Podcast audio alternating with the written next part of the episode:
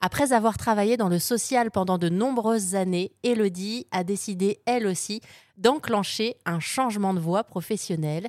Elle décide de s'installer à la campagne et d'aller chiner des meubles pour pouvoir leur donner une deuxième vie. Elle est ce qu'on appelle une artisane du vintage. En fait, je ne peux pas dire que je suis brocanteuse parce que euh, ce que je récupère souvent, c'est pas en super état et donc vraiment, je retape tout. Donc je travaille avec mes mains. Et je considère du coup que je suis plutôt artisane que brocanteuse. Je ne fais pas qu'acheter et revendre et, prendre une marge dessus. Non, non, je passe des heures sur toutes les pièces que je rentre. Et euh, donc je refais les électricités, je fais de la couture, je travaille le bois, je travaille le plaquage, euh, je peux me débrouiller, je sais faire deux, trois soudures sur le métal, mais je préfère le faire faire. Euh, dès que je ne sais pas faire, de toute manière, je travaille en collaboration avec d'autres.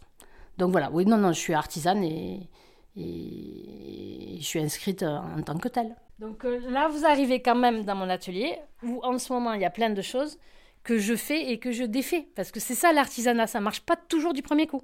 En fait, quand je vous écoute parler, je me dis que vous voyez des choses qu'on ne voit pas. C'est-à-dire que moi, par exemple, je vais dans une brocante, déjà, je me lève pas forcément à 5-6 heures du matin, donc j'ai peu de chances de croiser la famille euh, de CR et de biche dont vous venez de parler.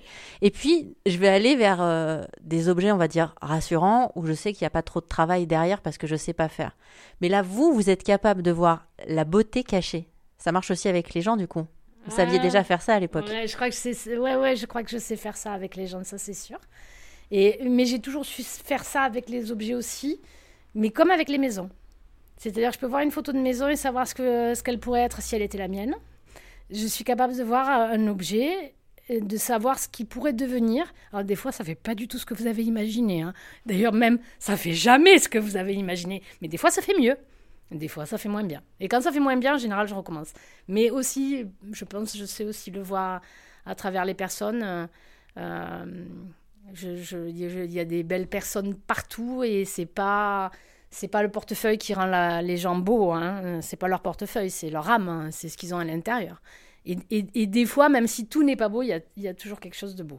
Ça vous fait quoi de dire au revoir aux objets avec lesquels vous avez passé autant de temps, euh, parfois même des années hein? Vous dites que des fois, euh, l'idée ne vient pas tout de suite, le temps, et puis un jour, ça y est, vous vous mettez enfin à lui donner cette seconde vie, et puis il va, il va venir le temps de lui dire au revoir. Alors, j'ai de la chance, j'ai plein de clients et de clientes qui sont assez extraordinaires et, qui peuvent euh, s'émerveiller des objets que je fais. Et du coup, et quand je raconte l'histoire, euh, bah, je crois que ça le rend encore plus merveilleux à leurs yeux. Et du coup, ils ont cette. la reconnaissance, elle n'est pas que financière. D'ailleurs, il faudrait mieux que je sois ingénieur hein, si je voulais gagner de l'argent. il vaudrait mieux que je fasse mon ancien métier. Euh, mais n'empêche qu'il y a cette reconnaissance-là euh, qui n'est pas que financière, qui est euh, celle d'avoir reconnu mon utilité sur les objets ou, le fait que l'objet soit beau, quoi, en fait. donc ça, ça me comble de bonheur, hein. vraiment. Ça, c'est juste assez, assez exceptionnel. Mais j'ai mis beaucoup de temps à vendre les objets. J'ai beaucoup gardé. J'avais beaucoup de mal à les vendre au départ. Maintenant, c'est plus facile. Je... C'est plus facile d'abord. Les, très beaux objets, certains, pas que les très beaux objets, ceux qui me plaisent ou ceux avec qui j'ai une histoire, ils passent par chez moi des fois. faut pas rêver. Et puis il y a des objets qui sortiront jamais de chez moi. Je ne sais pas pourquoi je peux pas les vendre, ceux-là.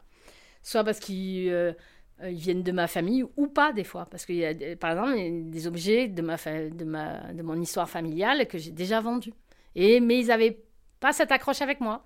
Et puis il y a des objets que je garde. Et il y a des objets qui viennent pas du tout de chez moi et que je garde et que je garderai encore pendant longtemps. Et si vous voulez voir à quoi ressemblent ces meubles dont parle Elodie avec autant de cœur, je vous laisse toutes les informations sur la maison Coda sur erzen.fr.